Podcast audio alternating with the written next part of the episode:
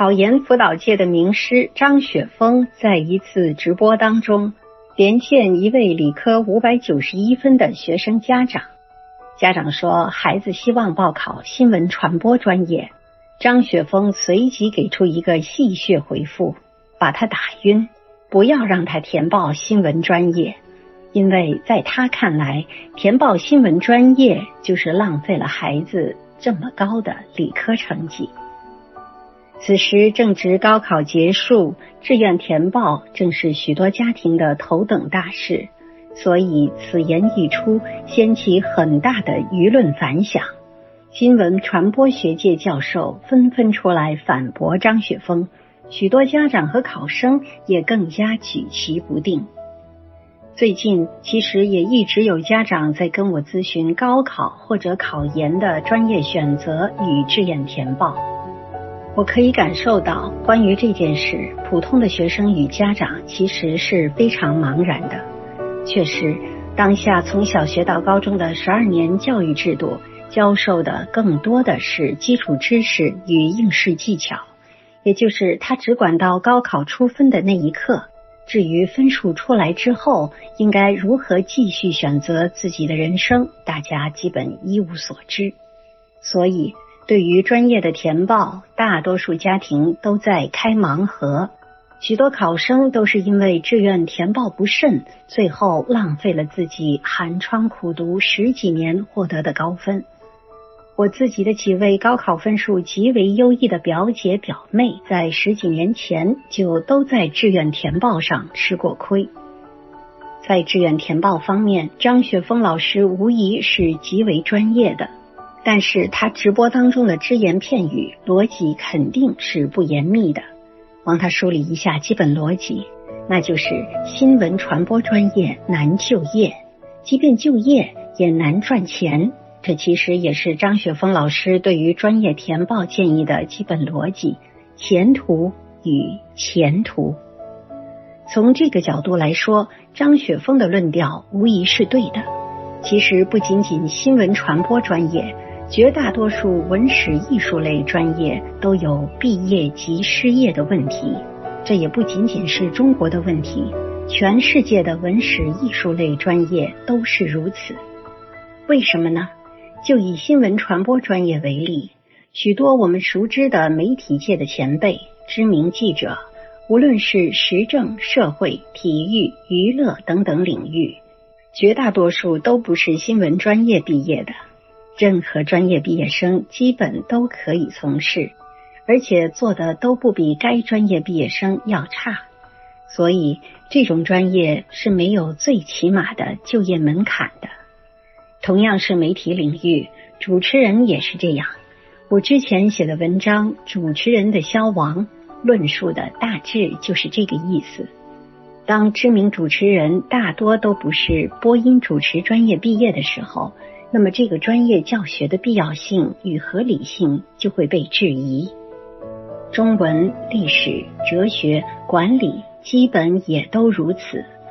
毕业除了考公、考编、考教师岗，基本很难有专业对口的出路。用张雪峰老师的话来说，除非家里有矿，无所谓孩子未来的就业，那么就绝不要选择此类专业。类似王思聪这样去英国伦敦大学学哲学的公子哥儿，绝对不该是普通家庭模仿的对象。他学什么，学与不学都不会影响他一生的荣华富贵。所以，咱们大多数普通家庭的孩子一定要选择应用型专业，选择具有专业壁垒的专业，选择国家急需人才的专业。这样的专业。绝大部分集中在理工、医农等领域，也就是说，绝大多数家庭在文理分科的时候就应该选择理工科。当然，肯定会有孩子理工较弱或者偏好文史，选择了文科进行学习。那么，切记也尽量选择文科类专业中的应用型专业，比如会计、税务、法学等等。这些都具有强专业门槛，在就业时多少能有一道护城河，在考公考编的时候所应聘的岗位也能因为专业门槛减小一些竞争。那么，类似新闻传播类专业，就真的如同张雪峰老师所说，要打晕了，完全不能报吗？我觉得也有值得商榷之处。我一直建议文科类考生报志愿，先选城市，再选学校，最后才选专业。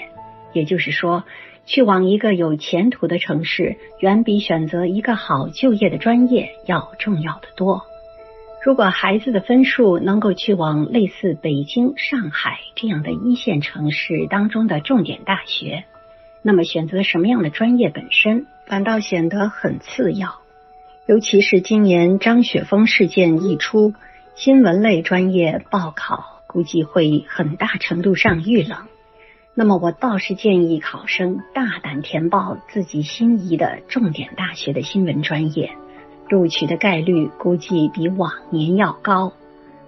这些重点大学的毕业生也往往比较容易保研，新闻传播类专业不好去一线就业。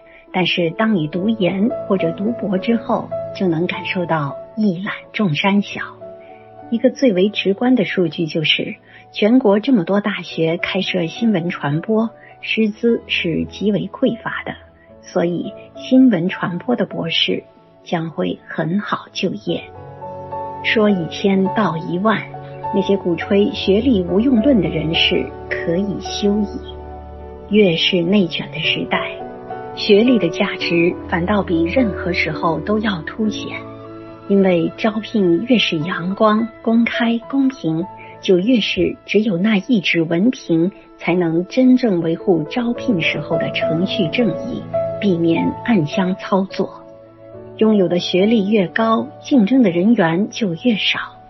大家在选择志愿时，切不可将自己学习的重点落在本科毕业。